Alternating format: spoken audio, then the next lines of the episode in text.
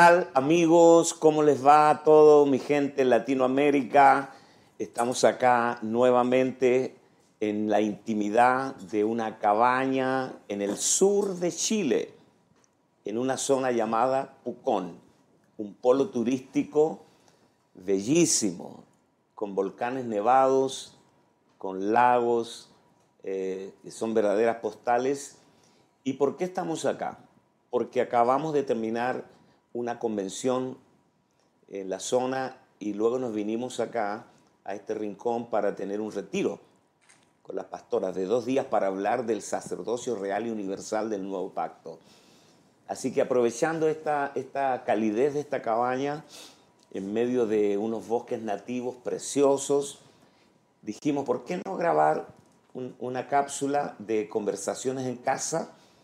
Y además porque tenemos a unos buenos amigos que se los voy a presentar, con los cuales vamos a hablar de temas extremadamente importantes. Tengo a mi, derecha, a mi derecha a la pastora Nati de Buenos Aires, esposa de futbolista, trabaja con los futbolistas, con sus esposas, para que se presente. Nati, gracias por estar con nosotros. Un honor, un placer. Gracias por la invitación. Esto es tan edificante, tan constructivo para nuestra vida espiritual, así que honrada de poder participar y de poder entrar en estas conversaciones con, con el apóstol, con el apóstol Cristian también, así que muy contenta. No, gracias a ti, Nati, porque eh, te, agarramos así como dicen de prepo, como dicen los argentinos, pero tuviste la buena disposición de venir y, y soltar la gracia que Dios te ha dado. También está, le acompaña su esposo, el pastor Fernando Regules, que trabajan, como dije, con los futbolistas. Fernando, un saludo para toda la amplia audiencia que nos ve, cientos de personas que nos saludan, nos felicitan por lo que estamos haciendo. Bueno, muchas gracias Apóstol por la invitación. El estar acá es un privilegio y poder ser parte de un material que va a quedar en la historia. Así que muy contento y esperando eh, aportar algo más de, de lo que estamos viviendo como sacerdotes del nuevo pacto. Sí, señor. Gracias a ti, Fernando. Y está con nosotros un hijo, un hijo de la casa, el pastor y apóstol Cristian Sepúlveda. Él es precisamente apóstol de esta zona. Aquí tenemos algunas iglesias y un maestro de la palabra. Y gracias, Cristian, por estar acá. Bueno, qué privilegio, apóstol, de estar con usted, estar con buenos amigos, Fernando, Nati, después de unos días espectaculares acá en la zona, maravilloso, y siguiendo en esta línea de ser edificados junto a usted y aportar, siempre veo los programas y ahora me toca estar de este lado, qué privilegio, qué honra, también qué responsabilidad, pero vamos a abordar unos temas muy, muy buenos, así que seguro va a ser de edificación. Sin duda que sí.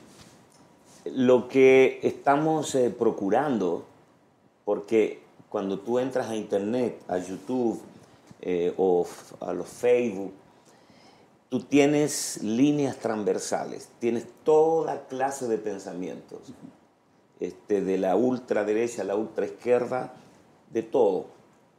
Pero en el caso nuestro, que entendemos que es una asignación de Dios, estamos empeñados en compartir la palabra del nuevo pacto hablar de la gracia, tocar los asuntos del reino, del sacerdocio y ver de manera lo más detallada posible la revelación del Cristo resucitado e impartido dentro de nosotros como vida.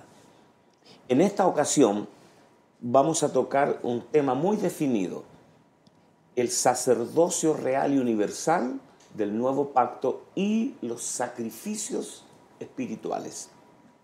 El sacerdocio está profundamente vinculado al tema de los sacrificios. Por ejemplo, en el libro de Hebreos, capítulo 5, verso 1, ¿lo querés, se me pegó el argentino. ¿Lo quieres, ¿lo quieres leer, Pastor Fernando Regules? Sí, Hebreos 5.1. Porque todo sumo sacerdote tomado de entre los hombres es constituido a favor de los hombres en lo que a Dios se refiere, para que presente ofrendas y sacrificios por los pecados. Para que presente ofrendas y sacrificios por los pecados. Esa es la función básica, elemental del sacerdote. Hebreos, nuevo pacto.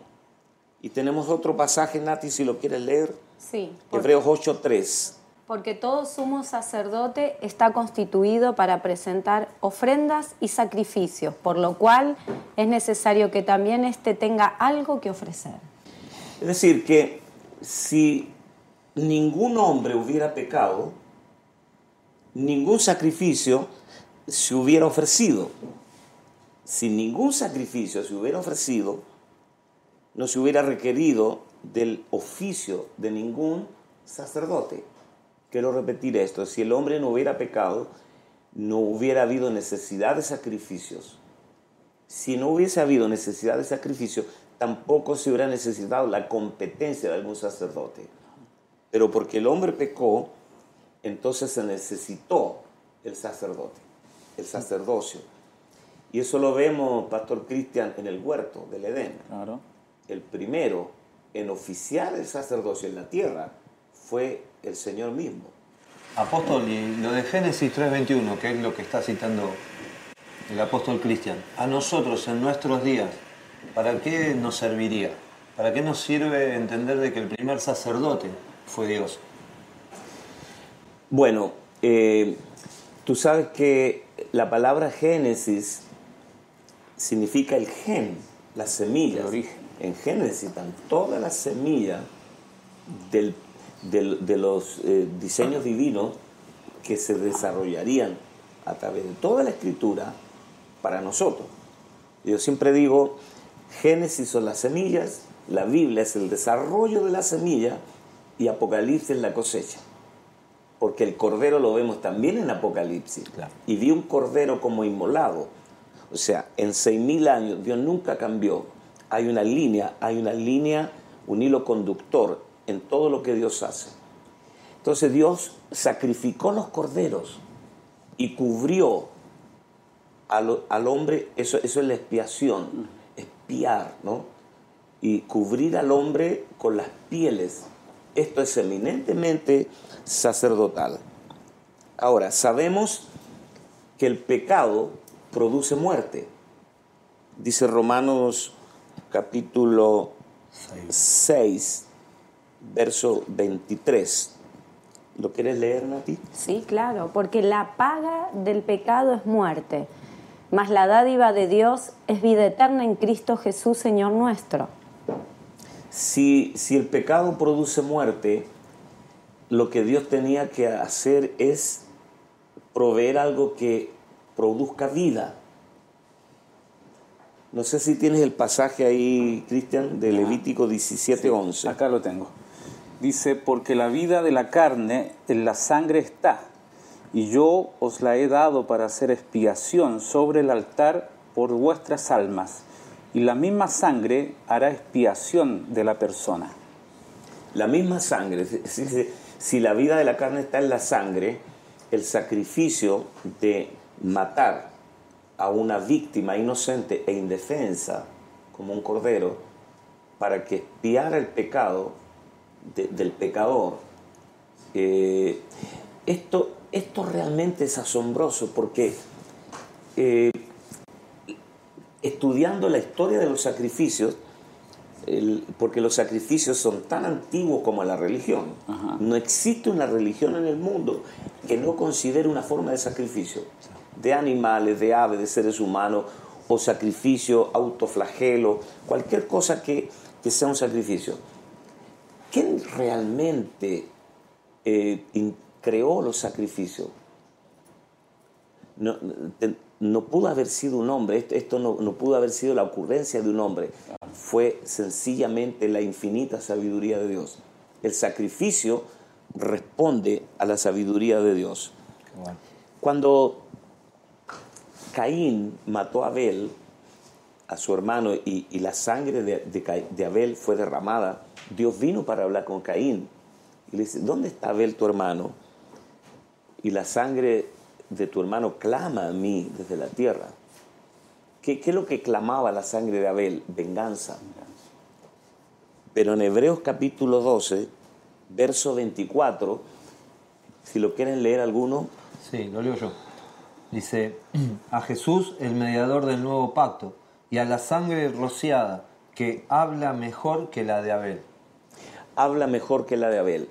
¿Qué es lo que habla la sangre de Abel? Venganza. ¿Qué es lo que habla la sangre de Cristo? Salvación, perdón, ¿eh? redención. Por eso la sangre de Cristo habla mejor que la de Abel. Apóstol sería algo así como que la sangre de Abel pide justicia y la sangre de Cristo nos viste de justicia. Perfecto. Buen aporte. ¿Cómo, cómo la sangre de un cordero en el viejo pacto podía declarar justo a un pecador? Es el, es el misterio del sacrificio. En la jurisprudencia de Dios, mientras la sangre del cordero se derramaba, del animalito de cuatro patas, eh, el pecador era perdonado. Ahora, ese cordero, sabemos quién es, sombra, figura y tipo de quién? De De Cristo. ¿Recuerdan a Juan Bautista en la orilla del, de- del Jordán? Cuando este, eh, lo apuntó a Jesús, porque eh, uno tiene que entender que, que Juan Bautista eh, era primo de Jesús. O sea, él conocía a su primo Claro. conversó con él, tuvieron parte de la infancia juntos, eran de la misma edad. Y en ese momento eh, Jesús aparece en la orilla del Jordán y el Espíritu Santo le dice a Juan, ese que viene ahí no es tu primo, es el Cordero de Dios que quita el pecado del mundo. Así fue la aparición de Cristo en el, en el mundo como el ungido del Señor, el Cordero de Dios que quita el pecado del mundo. Lo que significa, para que ustedes puedan también compartir algunas cosas que Dios les ha puesto, lo que significa es que ah, todo, todo fue resumido en Cristo. Dios quiso reunir, dice Pablo en Efesios, todas las cosas en Cristo. Resumido, significa que Cristo es la consumación de todos los sacrificios y de todas las ofrendas. Todo está resumido en Cristo Jesús. Qué bueno. Porque vamos a hablar de los eh, sacrificios espirituales. Claro. ¿Quieres aportar algo, Cristian? Sí, yo tengo algunas definiciones acá que, que son importantes quizás para resumiendo cada concepto. Creo que está dividido en dos partes porque hasta ahora hemos visto los sacrificios naturales, luego vamos a ver, como dice usted, la, la realidad en Cristo Jesús. Y tenemos estos términos para definir lo- lo- el tema del sacrificio. Eh, tuo significa dar muerte a una víctima inocente e inofensiva mediante el derramamiento de sangre. Otro principio acá, en el original hebreo, sebaj, lo que se trae cerca. Hay un versículo que apoya esto, dice Génesis 31, 54. Entonces Jacob inmoló víctima en el monte y llamó a sus hermanos a comer pan, y comieron pan y durmieron aquella noche en el monte. Otra definición de términos para ir eh, poniendo consistencia a cada principio que estamos soltando. Hatat, ofrenda por el pecado en el cual la, cal- la carne se entregaba al sacerdote, ya que la mayor parte se devolvía al ofrendante y la grosura se quemaba en el altar y la sangre se vertía alrededor del mismo. Yo, yo creo que todos esto, estos aportes tienen que ver con la, el tema levítico. Hay tanto que hablar, ¿no? Cada ofrenda, cada holocausto, todas son figuras de Cristo. Cristo es el cumplimiento de todas estas cosas.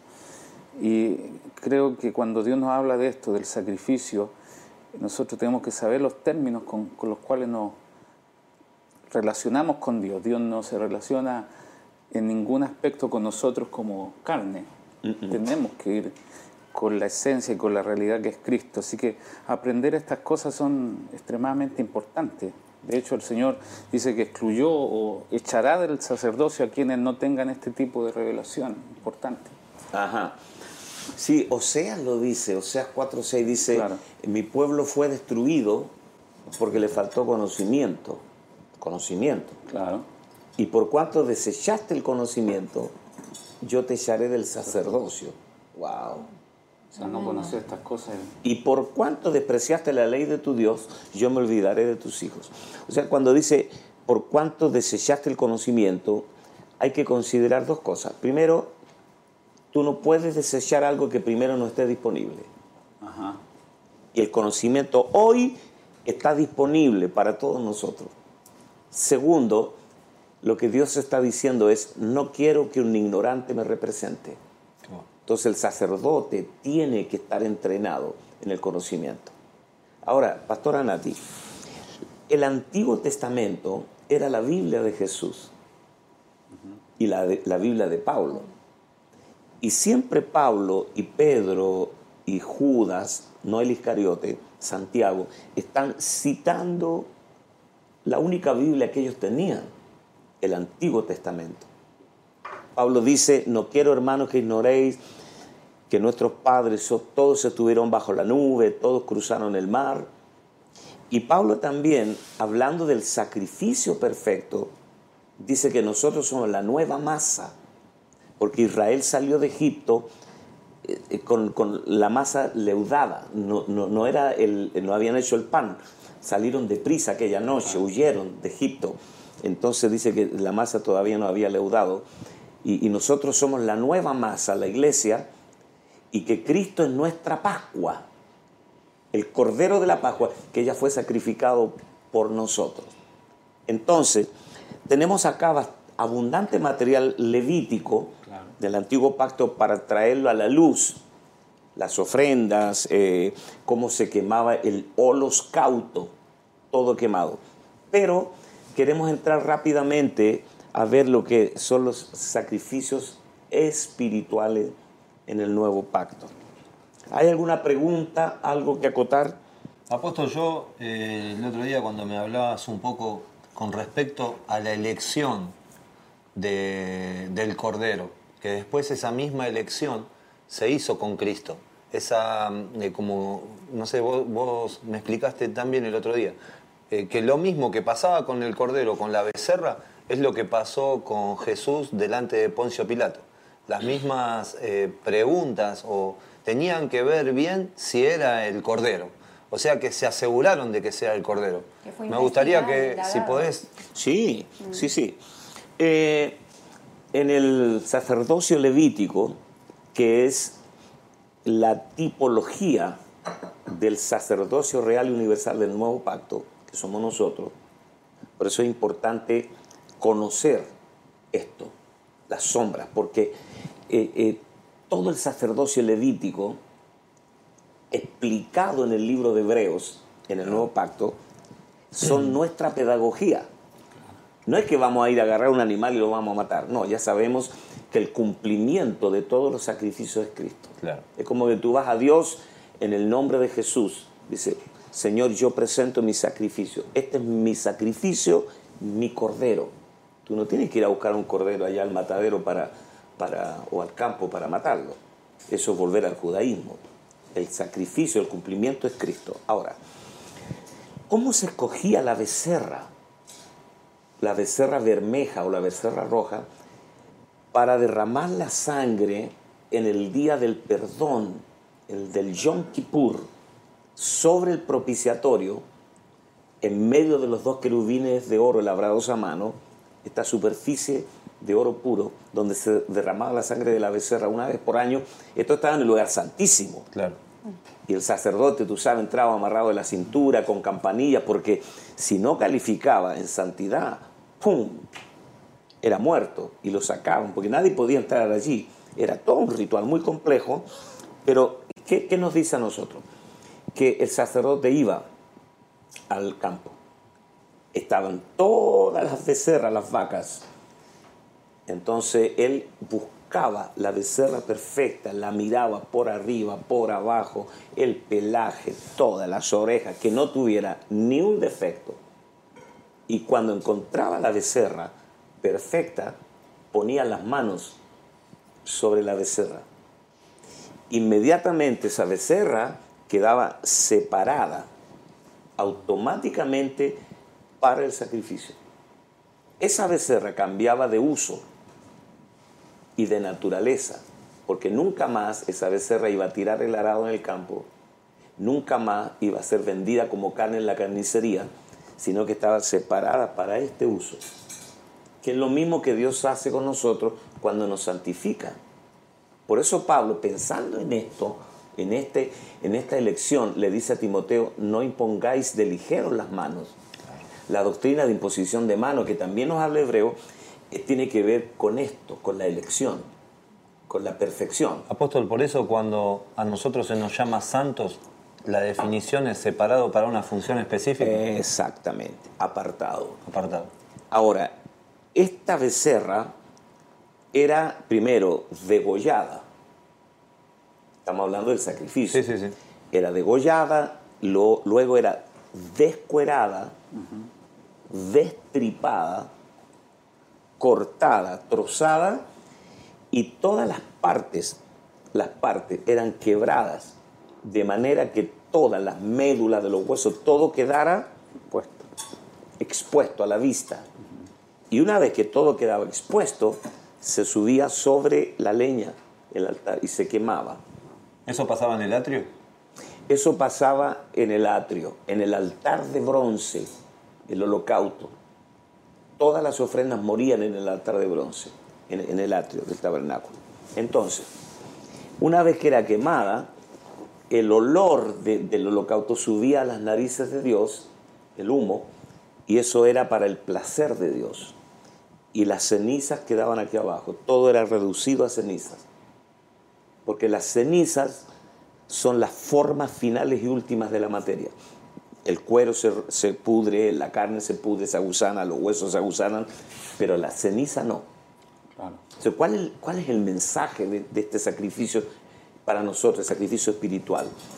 Que Dios quiere reducirnos a cenizas para que no seamos corrompibles, corruptibles, que no estemos en venta, que no negociemos el mensaje, insobornables. Ajá. Entonces, el holos cauto era todo quemado, Quemado. que este era otro sacrificio, el holocausto. Parte de los, creo que cinco sacrificios principales, ofrendas. Las ofrendas, Claro.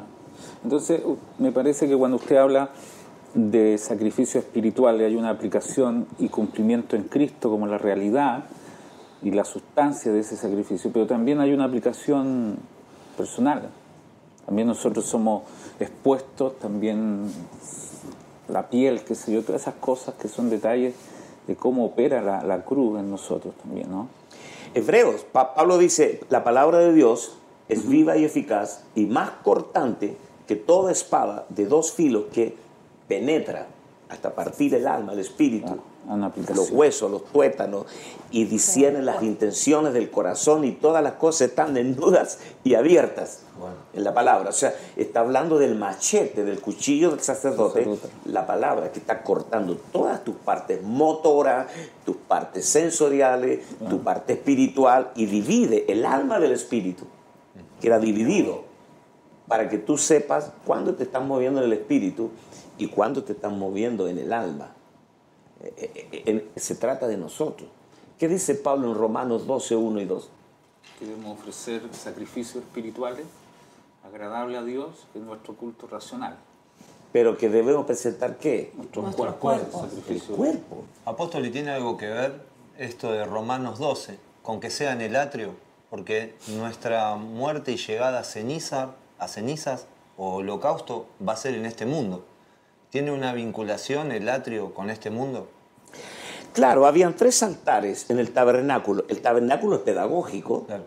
Toda la pedagogía espiritual del sacerdocio está en el tabernáculo, en el sacerdocio y en, la- en el, el mobiliario del tabernáculo. Entonces, el primer altar, para no complicarle la vida a la gente, el primer altar era el altar de bronce en el atrio, en el patio. Ahí había luz natural, la luz de sol. Ahí todas las ofrendas morían. El segundo, el segundo altar estaba en el lugar santo, el altar del incienso. Ahí se quemaba el incienso en los carbones, que eran las oraciones. Y el tercer altar es el arca del pacto. Porque el arca del pacto era un altar donde se rociaba sangre.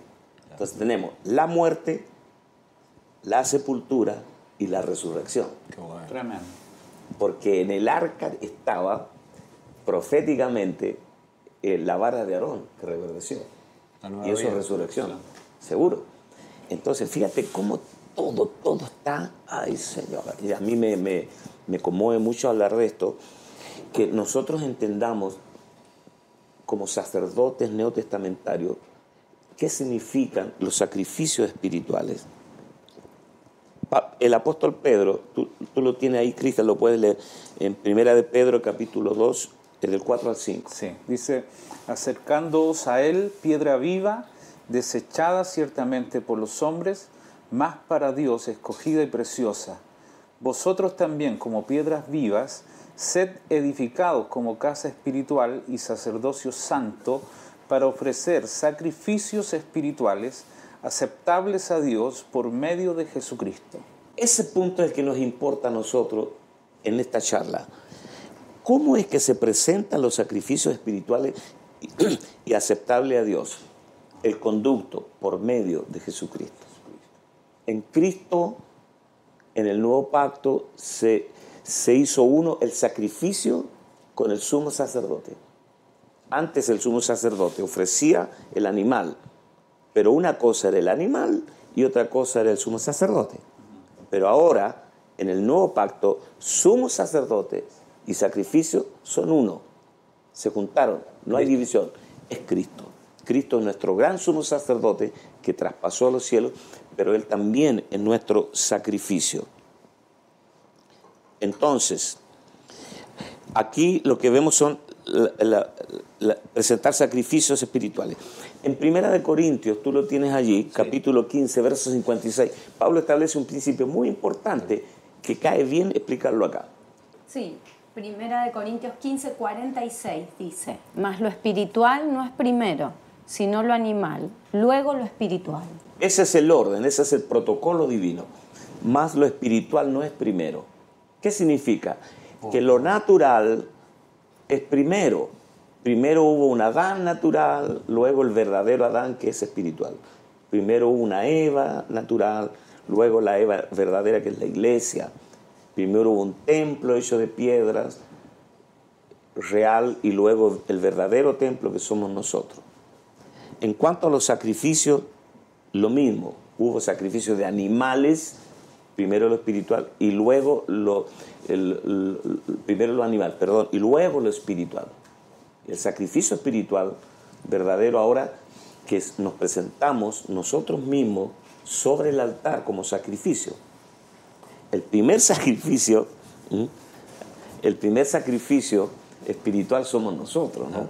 De- después de presentar el Cordero que es Cristo, Pablo dice que nosotros debemos presentar nuestros cuerpos en sacrificio, Sacrificio vivo. santo y agradable a Dios, que es nuestro culto racional. Eso Eh, es diario. Eso ¿ah? es diario, apóstol. Eso es diario. Sí, Señor, Todos los días. claro, porque habían sacrificios en la mañana y en la tarde. Y en la mañana era por los pecados que pudiste haber cometido en la noche y en la tarde por los pecados que pudiste haber cometido en el día. O sea que ellos, ellos estaban cubiertos. Sí, asegurado hasta los dientes. Claro. Ahora imagínate nosotros que estamos en el nuevo pacto con toda la revelación. Hay un pasaje también ahí en Primera de Corintios 5, 7. Limpiaos, pues, de la vieja levadura, para que seáis nueva masa, sin levadura como sois, porque nuestra Pascua, que es Cristo, ya fue sacrificada por nosotros. Cristo, el Cordero de la Pascua, eh, que sacrificaron lo- lo- los hebreos cuando salían de Egipto después de 430 años de esclavitud, aquella noche, cada jefe de familia sacrificó el Cordero. Entonces, eh, eh, ¿qué dijo Dios? Cuando yo vea la sangre, la sangre del corderito inocente eh, eh, eh, e indefenso, cuando yo vea la sangre, yo pasaré por alto esa casa, no derramaré juicios. ¿Por qué? Porque la palabra Pascua es pasca, que significa eludir o pasar por alto. Qué bueno. Entonces, ¿cómo era el principio? Yo nunca lo vi hasta hace un par de años atrás, Pastor Cristian. Porque cuando el ángel de la muerte pasó por Egipto y, y veía la sangre, él asumía que en esa casa todos estaban muertos, que no era necesario que él pasara por allí. Y tú y yo todos estamos muertos en Cristo Jesús, crucificados juntamente con Él. Entonces, por eso es importante que, que nosotros y los que van a ver esto sepan la importancia de que nosotros como eh, piedras vivas y casa espiritual y sacerdocio santo, eh, aprendamos a presentar los sacrificios espirituales a Dios por medio de Jesucristo. ¿Hay alguna pregunta que quieran hacer? En el nuevo pacto, nosotros experimentamos a Cristo como las ofrendas. Sí. ¿Cómo funcionaría eso? Cuando tú empiezas a estudiar Levítico, empiezas a estudiar el tema de las ofrendas, todas las ofrendas tenían un sentido. Habían, habían ofrendas mecidas. Las ofrendas mecidas eran ofrendas, era tipo del Cristo resucitado. Las ofrendas mecidas. Y habían ofrendas elevadas que se elevaban con las manos. Eran un tipo del Cristo ascendido a los cielos. Todas las ofrendas tenían eh, su significado. Por la transgresión externa habían ofrendas. Por el pecado interno, ofrendas de paz para con Dios, la paz para con Dios. Ofrendas de harina como nuestra comida y satisfacción. El holocausto como la comida para el placer de Dios, ya que Cristo es la satisfacción de Dios y del hombre. Las ofrendas mecidas, ya dije, y las ofrendas elevadas. Entonces, todas las ofrendas tienen una consumación, como dijo el pastor Cristian, en Cristo. Cuando nosotros presentamos a Cristo como nuestra ofrenda al Padre, están todas las ofrendas cumplidas allí. Bueno. Por eso es importante aprender a ministrar a Cristo. Pero también Pablo nos habla de que cuando nosotros presentamos a los, pecado- los pecadores a Cristo, también estamos presentando eh, ofrendas, las ofrendas. Cuando Eh, presentamos a los pecadores apóstoles un sacrificio o una ofrenda. en, eh, leamos para ser más precisos, Romanos capítulo 15, eh, verso 15-16. Le- ¿Puedes, puedes leerlo, Nati? Sí, dice, mas os he escrito, hermanos, en parte con atrevimiento, como para haceros recordar por la gracia que de Dios me es dada para ser ministro de Jesucristo a los gentiles, ministrando el Evangelio de Dios, para que los gentiles les sean ofrenda agradable, santificada por el Espíritu Santo. Es decir, que cuando tú ganas a alguien para Cristo y lo presentas, esta es una ofrenda agradable. Ahí. La- lo- los holocaustos y los sacrificios sangrientos también eran ofrendas. Claro. Nunca, nunca vimos que ganar a alguien para Cristo y presentarlo a Dios era una ofrenda agradable a Él, hasta que leímos Romanos. Claro. Tenemos también otro pasaje en Colosenses, capítulo 1, versos 28 y 29. a quien anunciamos, amonestando a todo hombre y enseñando a todo hombre en toda sabiduría, a fin de presentar perfecto en Cristo Jesús a todo hombre, para lo cual también trabajo, luchando según la potencia de Él, la cual actúa poderosamente en mí. Significa que estamos presentando perfecto en Cristo Jesús a todo hombre. Presentar. Es una ofrenda. Ajá. O sea, no se queda solamente con que tú hiciste un discipulado o dedicaste años en, en formar a alguien, sino que tú lo estás presentando a Cristo, presentándolo perfecto en Cristo. Todo esto es sacerdotal. O sea, apóstol, que cuando nosotros, en nuestra función ¿no? específica que está vinculada más que nada al fútbol, cuando ganamos a alguna persona, eso es una ofrenda agradable a Dios. Sin duda, ¿Y nuestro trabajo con la, la persona sería un sacrificio? nuestro trabajo, nuestro seguimiento a la persona, disipularlo, El entrenamiento. el entrenamiento. El perfeccionarlo. Es un costo. Pablo habla de la libación. Dice Pablo, para, yo voy a ser derramado como libación sobre el servicio y sacrificio. Tiene el pasaje ahí, servicio y sacrificio de vuestra fe. Un pasaje muy largo, pero Filipenses 2.17. ¿lo puedes leer? Y aunque sea derramado libación sobre el sacrificio y servicio de vuestra fe, me gozo y regocijo con todos vosotros. La libación era un líquido, un compuesto de especies aromáticas, vino, aceite, eh, que al verterse sobre las brasas del, del sacrificio producía un olor grato a las narices de Dios. Esto era para el placer de Dios. Esta libación no era parte del sacrificio, no constituía una parte del sacrificio, sino que era un adicional. Pero al quemarse, eso era grato a Dios. Lo que Pablo está diciendo que el costo de formar gente, el precio de invertir tu vida, como decía Pablo, yo con el mayor placer gastaré lo mío y aún yo mismo me gastaré del todo por amor de vuestras almas, aunque amándoos más, yo sea amado menos. Los que estamos metidos en esta tarea de, edificar a los santos sabemos que, que el costo emocional, físico, de tiempo, invertir la vida en las personas es un costo alto.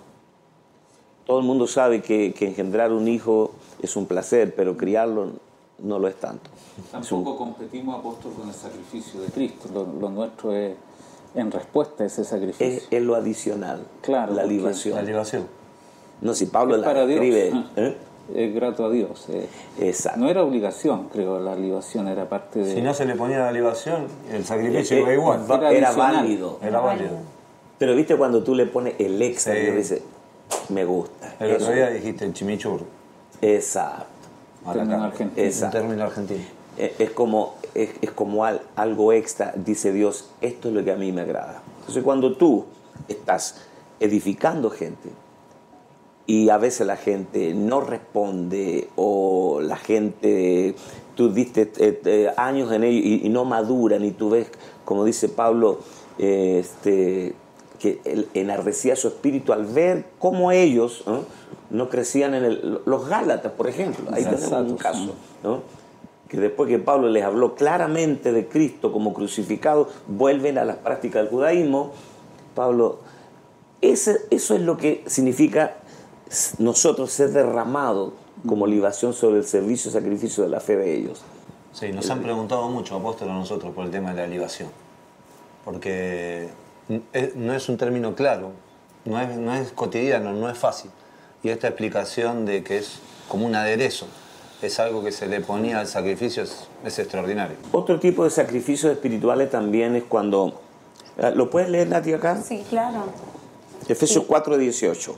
Filipenses. Filipenses. Filipenses 4:18. Pero todo lo que he recibido y, y tengo abundancia, estoy, estoy lleno, habiendo recibido de Epafrodito lo que enviasteis, olor fragante, sacrificio acepto, agradable a Dios. Significa que hay otra forma de sacrificio espiritual que es sostener, financiar los ministerios de hombres que están sirviendo a Dios.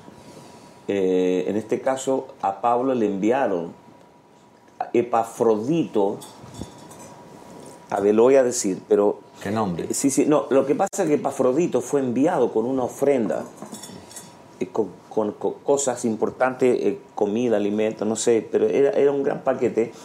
Y, Pa- y, y Epafrodito recorrió todas las cárceles de Roma para encontrar a Pablo. No fue fácil hasta que lo encontró. Y dice que fue un gran consuelo para Pablo.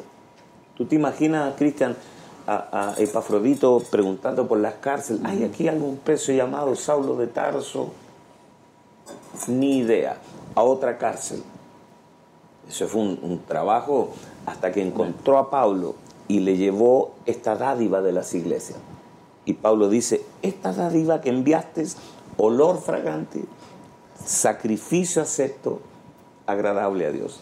Bueno. Entonces cuando nos ayudamos en nuestras necesidades, nosotros estamos presentando a Dios también sacrificios espirituales. ¡Wow! ¿Alguien quiere agregar algo más que quedó en el tintero, como decíamos? lo que más me conmueve también es, es ver a Cristo como el cumplimiento de, de cada ofrenda. Que, con qué exactitud, con qué eh, detalle cada cosa que hizo el Señor por nosotros cumplió cada aspecto de la, de la ofrenda. Por ejemplo, usted leía la- las cinco ofrendas básicas que da los sacerdotes por la transgresión externa, o sea, el pecado, y después por, por el tema de interior, de la culpa, también se le llama ofrenda de la- por la culpa. O sea, hay toda una progresión, el pecado externo, la culpa interior y luego venía la ofrenda de paz, es decir, que, que el Señor hace todo el proceso para que nosotros tengamos la certeza del perdón. Quizá lo que más necesita hoy la gente es saber que Cristo cumplió con todos los requisitos para que tengamos paz con Dios, paz con nosotros mismos. Luego está la ofrenda de harina, toda una progresión que es nuestro alimento, nuestra satisfacción interna. Y por último, el holocausto que era para el placer de Dios. O sea, cada ofrenda y en su orden nos trae de regreso al sacerdocio para experimentar y disfrutar a Cristo en todo. Impresionante. Sería bueno al final poner una advertencia porque eh, los evangélicos, nosotros, me incluyo, hay una tendencia a caer en el misticismo cuando hablamos de los sacrificios. Hay gente que dice, voy a ayunar 40 días, voy a presentar sacrificio a Dios.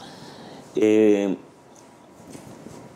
no existe, Dios no recibe ningún sacrificio que no sea a través del conducto que Él ha establecido, que es Cristo. Sacrificios espirituales a Dios por medio de Jesucristo. Jesucristo. Qué bueno. Porque Colosenses, Pablo advierte en Colosenses 2, son, eh, an- si quiere anote la cita porque es del 8 al 23, pero no, no, no lo vamos a leer todo. Dice, mirad que nadie os engañe por medio de filosofías y huecas sutilezas. Eh, y Pablo dice, Y dice, según las tradiciones de los hombres. si habéis muerto con Cristo en cuanto a los rudimentos del mundo, ¿por qué como si vivieseis en el mundo sometéis a preceptos tales como no manejen, ni gusten, ni aun toques, en conformidad a mandamientos y doctrinas de hombres, cosas que todas se destruyen con el uso? Tales cosas tienen a la verdad eh, cierta reputación, de sabiduría en cuanto a culto voluntario, porque no te lo está pidiendo Dios, es voluntario, en humildad y duro trato del cuerpo, pero no tienen valor alguno contra los apetitos de la carne.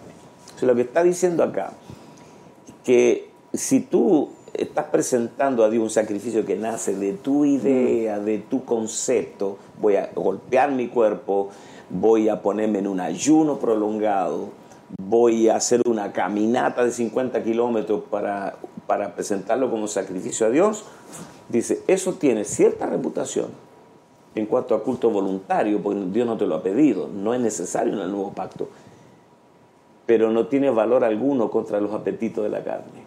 Bueno. Todo es a través de Jesucristo. Claro.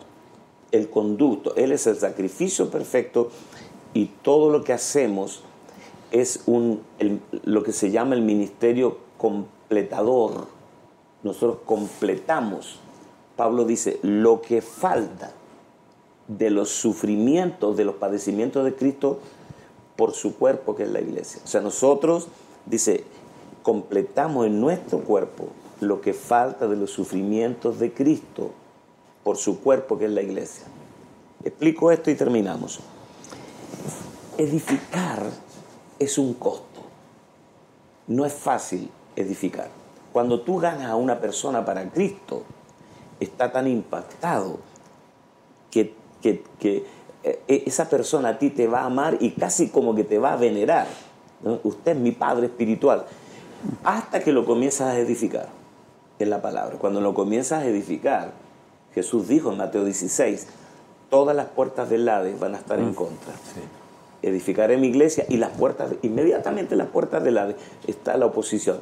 Entonces, el costo es que, que tú, eh, eh, como dije, ah, eh, vas a completar edificando al cuerpo de Cristo lo que falta de los padecimientos de Cristo por su, por, por su cuerpo que es la iglesia. entendamos bien que el sacrificio de Cristo en la cruz, el sacrificio vicario, es completo, no tenemos ni que agregarle ni quitarle. Pero en la edificación del cuerpo Ahí está el tema. es el costo adicional que nos corresponde, el honor que tenemos nosotros de sacrificarnos nosotros por la edificación del cuerpo de Cristo, que es su iglesia. Wow. Ay, Señor, quisiéramos seguir, pero llegamos hasta acá. Quiero agradecer a la pastora Nati y al, y al pastor Fernando de Argentina y al pastor Cristian. Unas palabras final, pastora Nati. No, impresionante poder tener una revelación tan grande y, y- y mi oración que seamos capaces en este tiempo de, de comprender, de gustar todas estas cosas en esta realidad misma que es Cristo. Ataba todo lo que decíamos, el sacrificio mayor que dijo el apóstol Cristian, que es Cristo, no hay sacrificio mayor, eso ya fue completado, que no podemos añadirle nada de nosotros que tenga valor, que, que todo carece de valor. Entonces, bueno, poder comprender realmente todas estas cosas en el espíritu. ¿sí? Y ofrecer, el otro día, apóstol, usted decía que cuando trae- traemos al creyente, estamos trayendo material para la edificación de, de su iglesia, de su cuerpo. Y bueno, y comprender esta tarea sacerdotal que todos tenemos. Ah, muchas gracias, pastora Nati. Que el Señor te recompense con creces a ti. Fernando.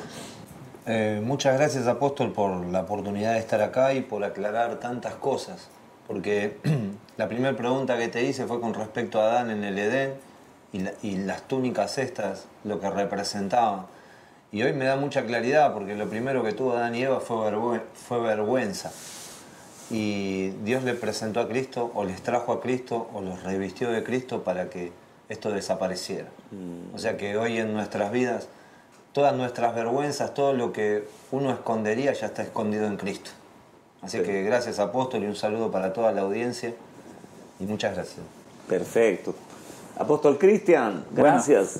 Estoy muy feliz de participar de esto, de compartir la palabra y, y me asombra de que todavía hay mucho más que, que Dios nos quiere revelar. Eh, Entramos en un, veo que Dios progresivamente nos revela cosas y todavía queda mucho más por conocer. Que Dios nos permita tener siempre una gran expectativa por conocer más de Cristo. Así es. Muchas gracias. Y a ustedes que han dedicado también tiempo porque tienen una, un hambre voraz por la revelación de Jesucristo y a nosotros nos complace poder ser apenas instrumentos, canales de, de que esta palabra llegue allá. Los bendecimos a todos. Si me permiten hacer una oración para terminar, le damos gracias a Dios. Padre, gracias por eh, regalarnos este tiempo y permitirnos tocar la vida de tanta gente que tal vez nunca vamos a conocer, pero que esta palabra, como dijo Pablo, no está presa, sino que llega a millones de personas. Los abrazamos a todos por la fe, los bendecimos y que esta palabra sea metabolizada en su espíritu y crezcan. En el nombre de Jesús. Amén. Bendiciones para todos. Nos vemos en la próxima.